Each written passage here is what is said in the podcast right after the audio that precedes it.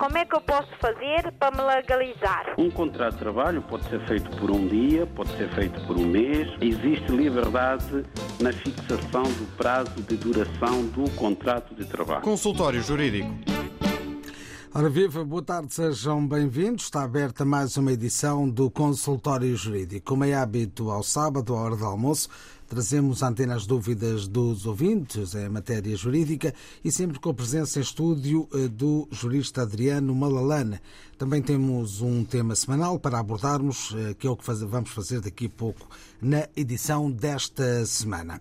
Para já apelo à inscrição dos ouvintes, os números são os habituais. Se está em Lisboa, 00351 21 382 0022 21 382 0022 21 382 0023 21 382 0023 ou 21 382 0068. Podem ainda, se estiverem fora de Portugal, usar o indicativo 00351. Há ainda as mensagens que podem deixar no WhatsApp da RDP África. O número é também o habitual, 96 712 5572. 96 712 5572. Se estiverem fora de Portugal, tem que acrescentar 00351 e depois 967125572. Podem deixar mensagens uh, escritas e também mensagens de voz gravadas uh, neste número de contacto direto com os ouvintes. Temos ainda também o contacto através uh, do e-mail e o endereço é consultório jurídico rtp.pt. Consultório jurídico rtp.pt. And now I'd like to sing a tune. It was written especially for me. It's titled Strange Fruit. I do hope you like it.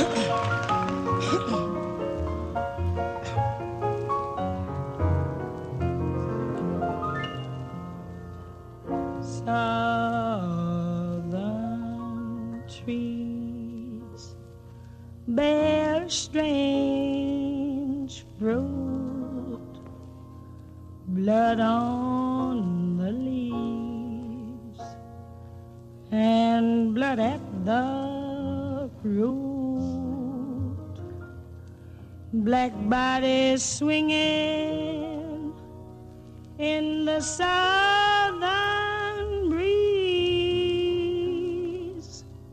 Strange fruit hanging from the poplar trees.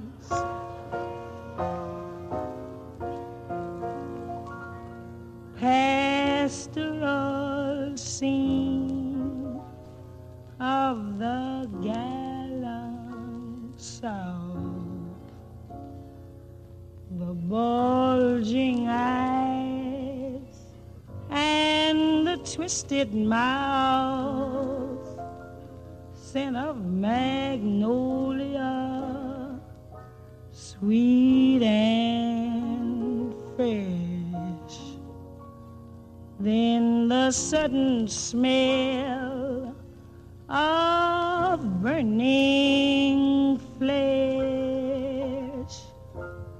Here is a fruit for the crows to pluck, for the rain to gather, for the wind to suck, for the sun to rise, for the tree to dry.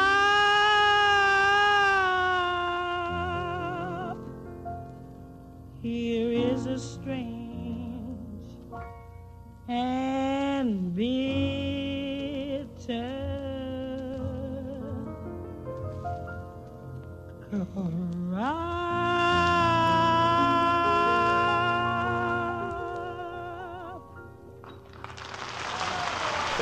Fantástica voz de Billy Holiday, uma antologia pela sua carreira que foi trazida hoje pelo Dr. Adriano Malalan.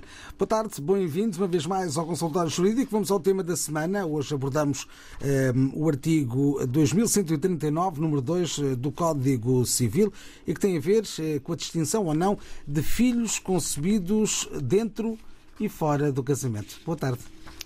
Eh, boa tarde, Nuno. Boa tarde, ouvintes. De facto, o consultório jurídico de hoje eh, vai buscar uma norma do Código Civil Português, eh, que é o artigo 2139, eh, portanto, estamos no campo das sucessões, e é o seu número 2. Bom, qual é a razão de ser deste tema que achamos que era oportuno voltarmos a esta matéria do direito sucessório? Desde logo porque compreendemos que eh, os, os, nossos ouvintes, não só, e muita gente na sociedade portuguesa, tem muitas dúvidas em relação a estas matérias do direito sucessório. Sem dúvida que são matérias extremamente complexas e que carecem eh, de interpretação para que as pessoas percebam e quais são as normas que regulam esta área do direito. Bom, as pessoas mais velhas, eh, pessoas que nasceram antes da independência dos países outrora colónias portuguesas, eh, certeza absoluta que se recordam da distinção que havia nessa altura entre filhos concebidos por casamento e filhos concebidos fora de, cas de, de casamento. A lei fazia essa clara distinção e isso tinha consequências até ao nível sucessório. Aliás, eh, a designação que se usava na altura para filhos concebidos fora de casamento era de filhos ilegítimos. Com a entrada em vigor da Constituição Portuguesa de 1976, esta designação foi abolida. A Constituição Portuguesa veio estabelecer o princípio da igualdade entre todos os cidadãos, nomeadamente entre os filhos do mesmo pai ou da mesma mãe, nascidos no casamento ou fora dele. Portanto, independentemente dos filhos nascerem e, fora de casamento, têm rigorosamente os mesmos direitos sucessórios que os concebidos por casamento.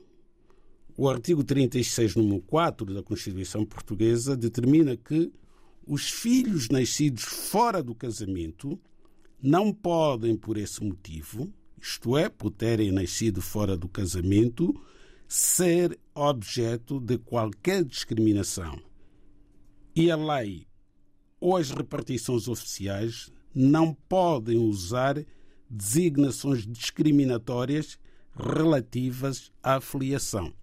Daí que hoje não exista aquela designação antiga, que era uma espécie de anátema que uh, caía sobre as pessoas, de filho de pai incógnito. Isso, na ordem jurídica portuguesa, não existe. Nenhuma repartição oficial pode usar essa designação.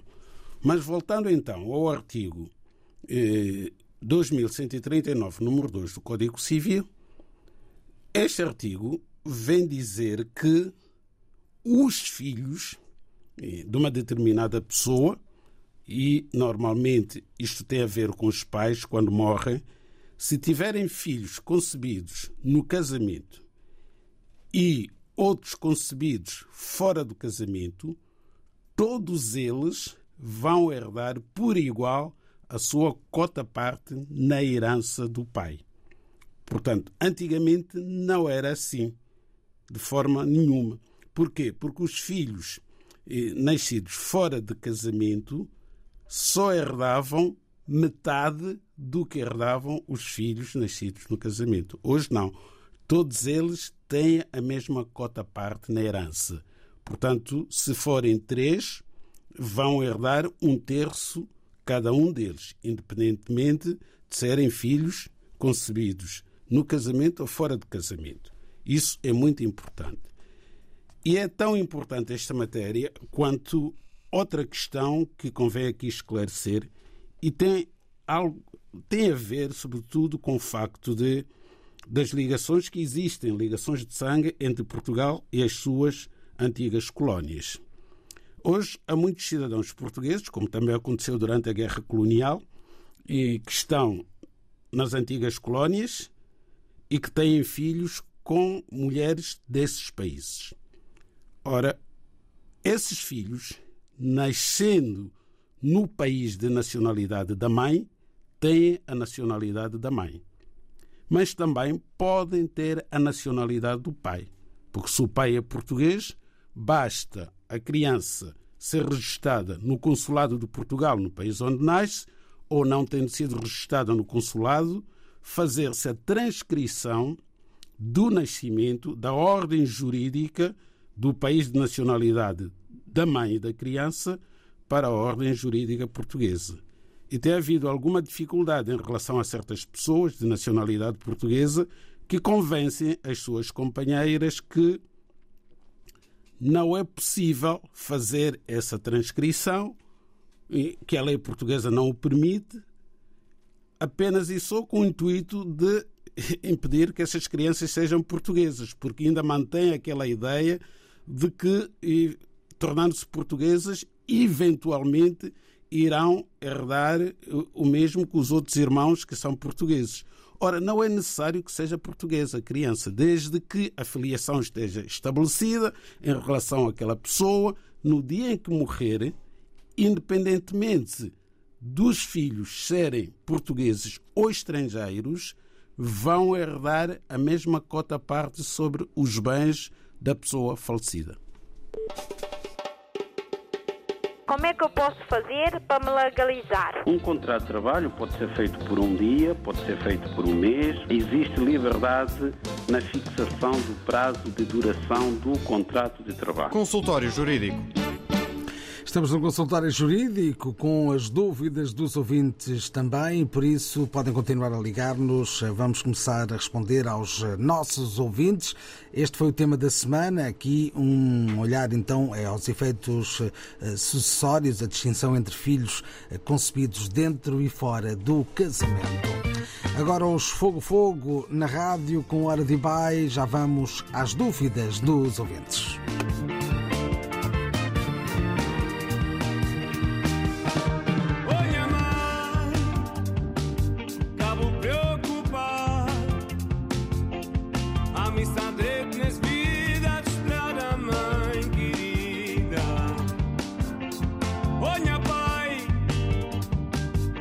diabo pronto.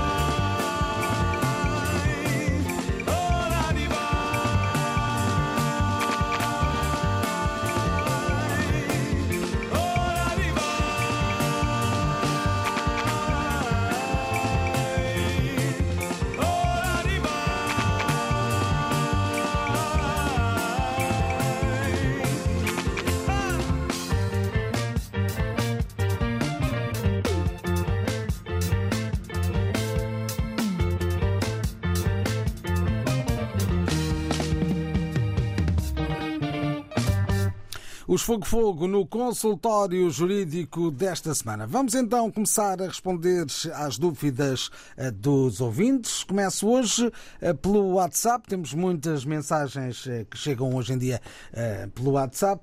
E começo por uma história que vem da semana passada. Falámos aqui do Fundo de Garantia Salarial. E tenho aqui um ouvinte, João António, que diz o seguinte: Boa tarde. No sábado passado enviei uma mensagem ao Dr. Malalane pedindo informação acerca do pagamento da garantia salarial, que ainda não me foi pago. Se prescrevi ou não, foi essa a pergunta. Eh, o segundo Malalane disse que não prescrevia, mas que não devia ficar de braços cruzados, que deveria escrever para uma entidade, a qual não percebi muito bem qual, e é essa a pergunta que deixo qual a entidade para a qual devo escrever para acionar este fundo de garantia salarial? É essa a pergunta que lhe faço. É a pergunta que foi feita semana passada pelo ouvinte João António e nós eh, eh, teremos dito que eh, este fundo era um organismo autónomo, uma espécie de um instituto público para o qual se poderia dirigir. Mas não, na verdade não é. Aliás, o meu colega Nuno Sardinha já semana passada deu a indicação de que este fundo seria um organismo dentro da estrutura, um departamento dentro da estrutura da Segurança Social, e de facto assim é. Portanto, eh, cometemos aqui um erro pelo qual nos penitenciamos. De facto, não se trata de um instituto autónomo do, do, do, da Segurança Social, pelo contrário, funciona dentro da, da Segurança Social, é um departamento da Segurança Social, para o qual o ouvinte João António poderá então eh, dirigir uma carta eh, reclamando o pagamento eh, dos salários que lhe são devidos, uma vez que a empresa para a qual trabalhava já não existe e, portanto, tem que recorrer de facto a este Fundo da Garantia Social, escrevendo para a Segurança Social e enviando os documentos pertinentes para ver se os seus salários são cobertos por este organismo. Temos sempre outra alternativa, que é deslocar-se à Segurança Social. Hoje não é possível, Hoje tem que fazer dá. um agendamento prévio ou registrar-se no site da Segurança Social, porque não hoje tudo é por agendamento. Né? Os serviços públicos, na sua maioria, se não na sua totalidade, ela tem que fazer um agendamento prévio. E não é fácil fazer o agendamento prévio. Remetem normalmente o, os utentes para o site da Segurança Social, e, mas mesmo assim é difícil. Mas é possível, é possível. Ela tem que tentar, há várias formas, ou telefonando para lá, ou registrando-se no portal se tiver um registro no portal e as credenciais que lhe são atribuídas, é mais fácil aceder à segurança social por esta via. Muito bem, assim respondemos ao ouvinte João António. Continuamos no WhatsApp e agora para ouvirmos uma ouvinte angolana, há muito residente em Portugal.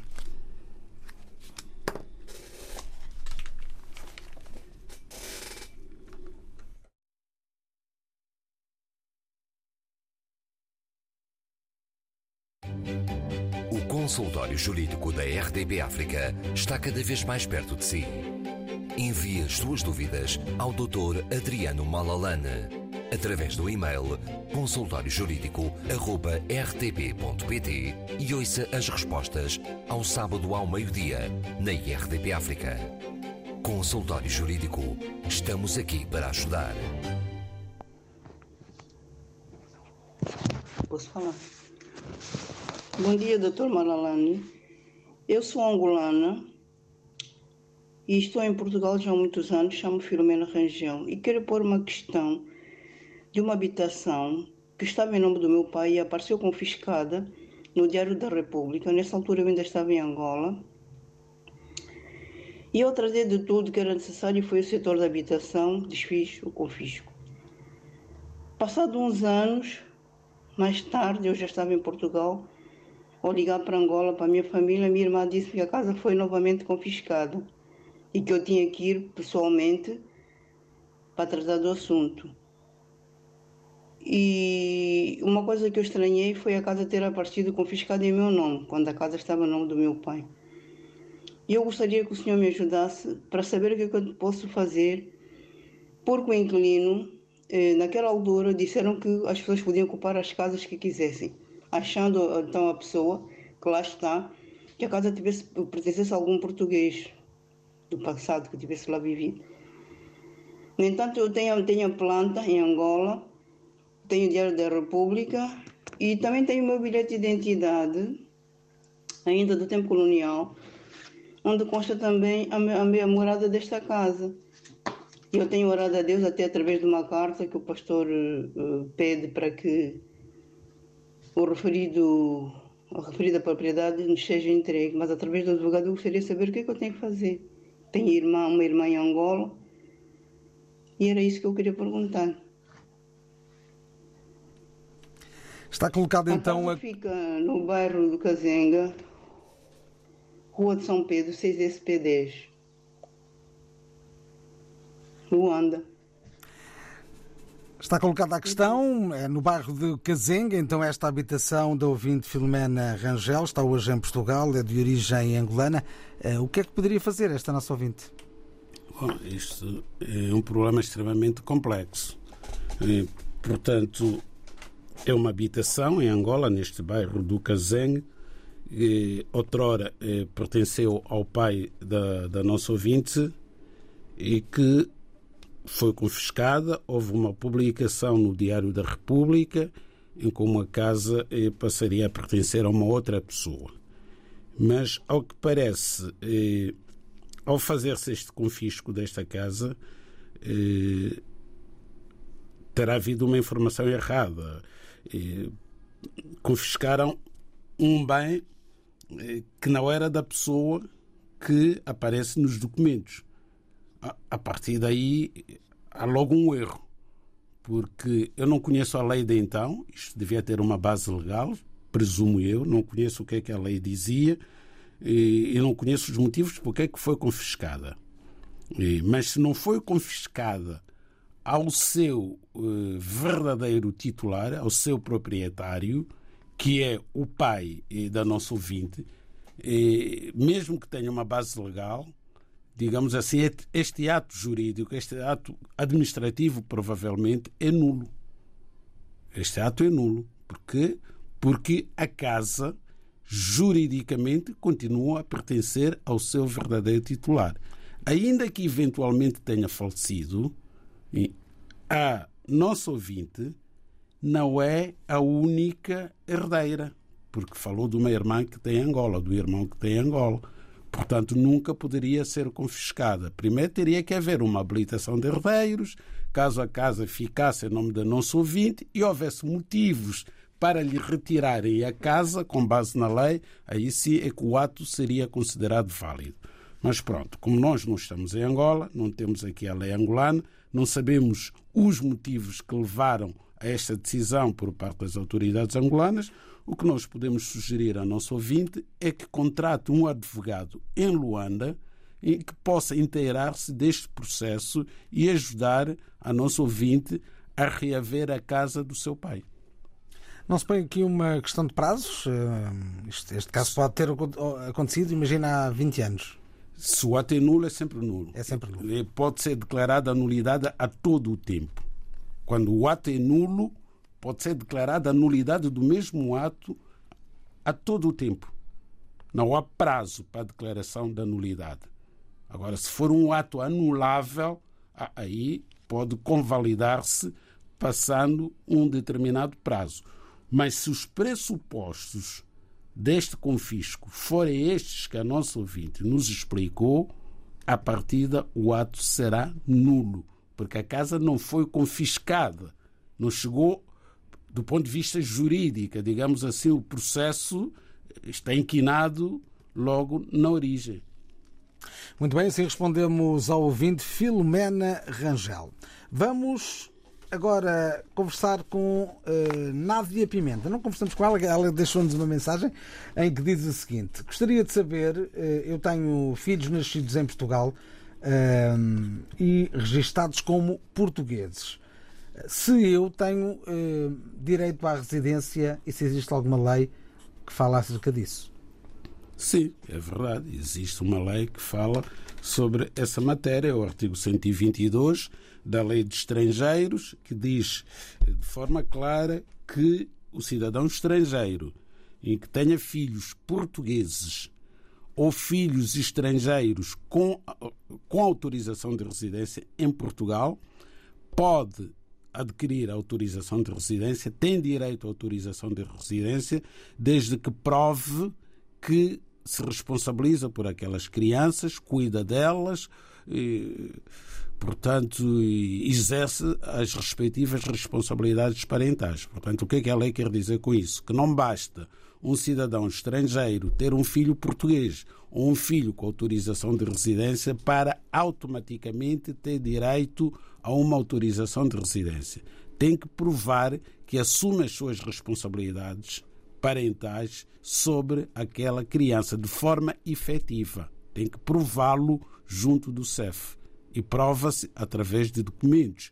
Por exemplo, se aquela criança vive com esta senhora, com esta nossa ouvinte Nádia Pimenta, se estes filhos estão a viver com a mãe, tem os filhos matriculados na escola, ela é que paga as consultas das crianças, ela é que, eh, portanto, custeia a alimentação, enfim, exerce as responsabilidades parentais, como é natural numa mãe, não é? Responsabilizar-se pelo dia a dia do seu filho. A partir daí tem direito à autorização de residência. E esta senhora, se estiver a trabalhar, certamente apresenta a sua declaração de rendimentos anualmente. Se tem aquelas crianças como suas dependentes, é outra prova, através da declaração de IRS, prova que aquelas crianças estão sob a sua responsabilidade porque são seus dependentes. Como é que eu posso fazer para me legalizar? Um contrato de trabalho pode ser feito por um dia, pode ser feito por um mês. Existe liberdade na fixação do prazo de duração do contrato de trabalho. Consultório Jurídico. Estamos no consultório jurídico, conversamos com os ouvintes e é isso que vamos fazer agora, em direto. Boa tarde, bem-vindo. Alô, boa tarde. Não parece responder este nosso ouvinte ao telefone, já lá vamos novamente. Olho os e-mails, e são vários os que recebemos eh, esta semana. Eh, começo aqui eh, por olhar as palavras de João Rosa, que se refere a uma amiga que está há quatro anos em Portugal, trabalha num centro de saúde, apoia idosos e pergunta como é que pode ajudar para se legalizar em Portugal. Portanto, é uma senhora que já está há quatro anos em Portugal, é cidadã estrangeira e não tem autorização de residência. Portanto, tem que resolver este, este problema da autorização de residência e há várias formas. Desde logo, se a senhora está a trabalhar num centro social, cuida de pessoas idosas, significa que tem um vínculo laboral. Portanto, não está aqui, julgo eu, eh, apenas ajudar os idosos. É porque tem um vínculo com o centro social está a trabalhar, com base nesse vínculo laboral, pode tentar regularizar a sua situação, embora seja muito difícil, como nós sabemos, através de manifestação de interesse. Manifestação de interesse é quando a pessoa está a trabalhar há mais de seis meses numa, num determinado organismo e faz descontos para a segurança social, não é? Inscrever-se no portal do CEF enviando os documentos pertinentes, quais sejam o, o, passaporte e, o, e a página que contém o visto para provar que entrou legalmente no país e aguardar que o CEF chame essa pessoa para, eh, enfim, obter autorização de residência. É um processo muito difícil e muito moroso por esta via. Mas há outras vias, por exemplo, se esta senhora tiver filhos menores em Portugal que estejam a estudar, também pode, eventualmente, através dos filhos, conseguir a sua regularização. Também, se tem um companheiro, um marido com quem esteja a viver e esteja legal, é mais fácil por essa via. Várias vias para chegar ao mesmo objetivo, que é legalizar a sua situação em Portugal. Assim respondemos ao ouvinte João Rosa. Vamos agora conversar com João Carlos. Está ao telefone na emissão de hoje do Consultório Jurídico. Boa tarde. Sim, muito boa tarde. Está a ouvir-nos onde a esta hora? É João Carlos, a partir de Sacavém. Sacavém, muito bem. Conte-nos então a sua história. Uh, eu estou com um problema, com, não sei como que eu posso fazer agora para resolver esse problema. Uh, tenho um filho que nasceu em Guiné. Uh, nasceu em comum, antes de eu casar com a minha, com a minha esposa. Esse filho nasceu no dia 17 de agosto de 2017. Então passei a procuração para o meu irmão para poder registrar a criança. E foi registrado. E casei com a minha esposa dia 30 de novembro de 2017. Depois fiz o pedido de nacionalidade para esse meu filho. Hum, eu tenho o processo, é, o número do processo. E fiz o pedido de nacionalidade dia fez o pedido dia 29 de janeiro de 2018. Até agora não sei. Eu. Depois fui à, à conservatória para perguntar, para pedir informação para saber o processo se está em, se está em andamento. Disseram que o processo está pendente porque enviaram e-mail para a Embaixada de Portugal em Guiné e não responderam até agora. Mas esse meu filho já está cá em Portugal, com a minha esposa. E só tem um número de, de contribuinte e não tem número de segurança social. Andou na escola, está a andar na escola e tem número de segurança social. E quer perguntar como é que resolve o seu problema, não é? é quero sim, é, quero perguntar que me ajude a saber como é que eu posso resolver essa situação, esse problema. O senhor é português?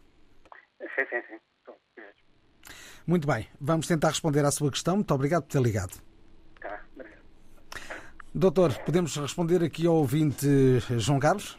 Sim, podemos responder, embora eh, tenha faltado aqui um elemento muito importante, que é saber se o senhor, ele está a nos ouvir, talvez nos possa responder, se o senhor João Carlos já era cidadão português à data de nascimento do seu filho, em 17 de agosto de 2017. Consegue responder? Está a ouvir-me? João Carlos? Sim, sim. Já era, já era português à data. Sim, sim, sim, sim. Já, já nessa era. data, em 2017. Já. Já. já. Sim. Sim, doutor, já era, já era português nessa data. Pois, então, este filho é português. Filho de pai português nasce português, com nacionalidade originária.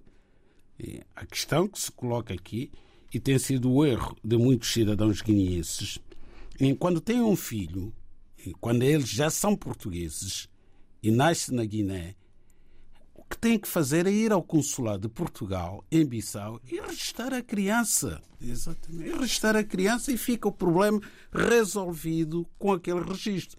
Mas se registram a criança na Conservatória do Registro Civil de Bissau ou de outra zona qualquer da Guiné, depois, quando querem a nacionalidade portuguesa para a criança, que já é portuguesa, mas precisam de ter um documento português, têm que fazer primeiro a transcrição daquele nascimento para a ordem jurídica portuguesa.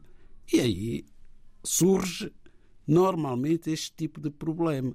É que os documentos que vêm da Guiné, e não só, mas sobretudo os documentos que vêm da Guiné, depois têm que ser confirmados pelo consulado depois de entrarem na Conservatória dos Registros Centrais em Lisboa para a transcrição do nascimento das crianças cujos pais já são portugueses, esses documentos depois são devolvidos para a Guiné por via diplomática para o consulado de Portugal em Bissau deslocar-se à conservatória onde tem o registro primitivo da criança e confirmar nos próprios livros que aquela criança foi registada com aqueles nomes naquele dia. É essa a dificuldade. E demora tempo. E demora tempo. Bom, mas neste caso, como a criança já está em Portugal, do mal ou menos, o que é que o nosso ouvinte tem que fazer? Enquanto não vem, não, não se resolve o problema da nacionalidade da criança, tem que pedir autorização de residência da criança. Não pode continuar nesta situação à espera que um dia o Consulado de Portugal em Bissau confirme aqueles documentos que foram enviados pela Conservatória dos Registros Centrais e que a criança fique definitivamente portuguesa. Enquanto não fica portuguesa, deve tratar da autorização de residência. E a criança vai ter uma autorização de residência comunitária, válida por cinco anos, e tudo se torna mais fácil. Consultório jurídico da RDB África está cada vez mais perto de si.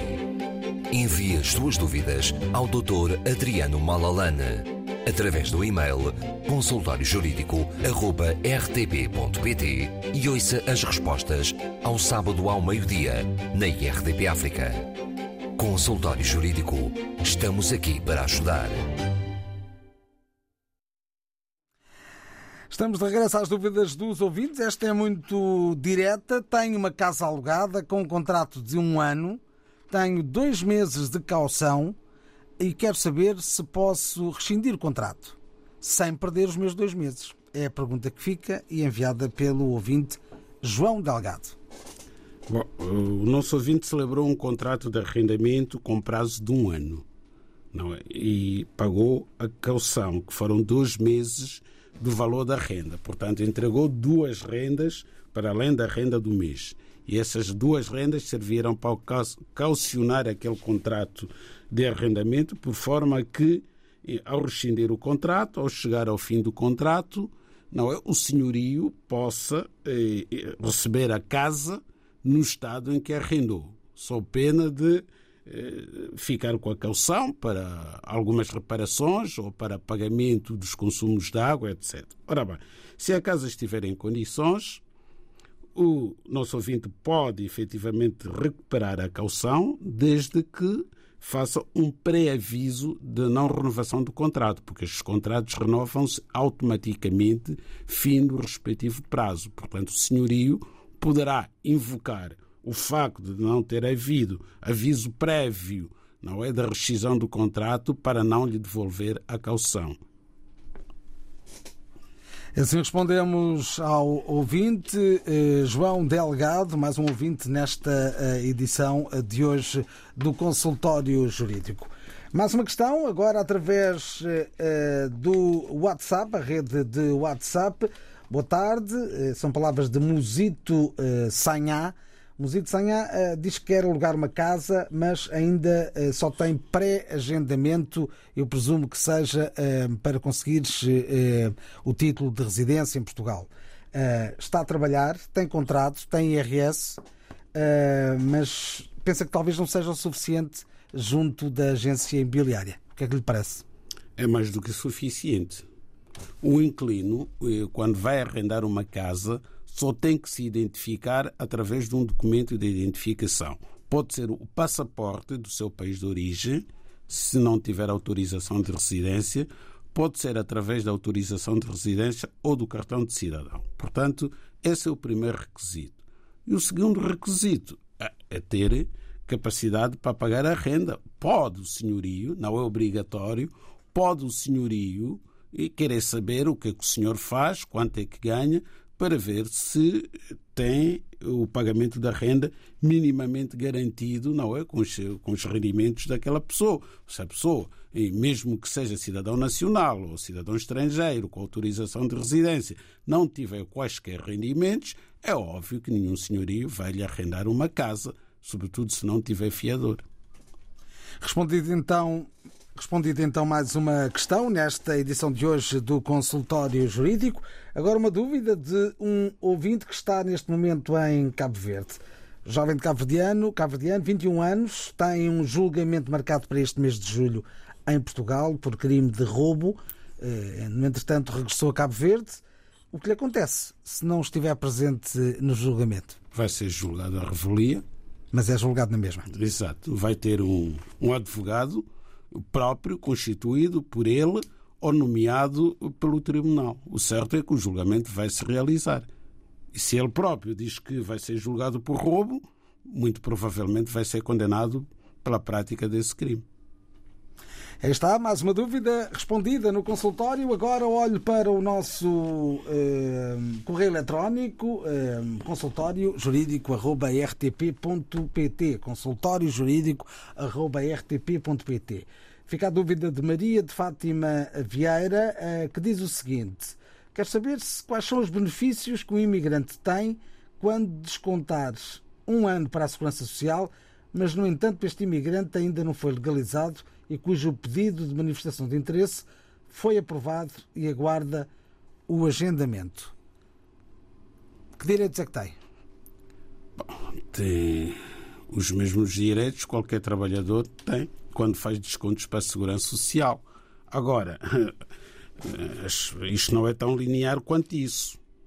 Bom, se fez um ano de descontos para a segurança social, e já fez, e se eventualmente eh, a Dona Maria Vieira ficar desempregada, dificilmente vai conseguir receber o respectivo subsídio de desemprego, porque infelizmente a Segurança Social nessa altura irá pedir autorização de residência válida. E não devia ser assim, porque para descontar não é preciso a pessoa estar em situação legal, desde que esteja a exercer uma atividade profissional remunerada, é obrigada a fazer descontos para a Segurança Social e a pagar impostos junto da autoridade tributária, mas se eh, tem um infortúnio de ficar desempregado, a Segurança Social já não vai querer pagar o subsídio, alegando que a pessoa não está em situação irregular.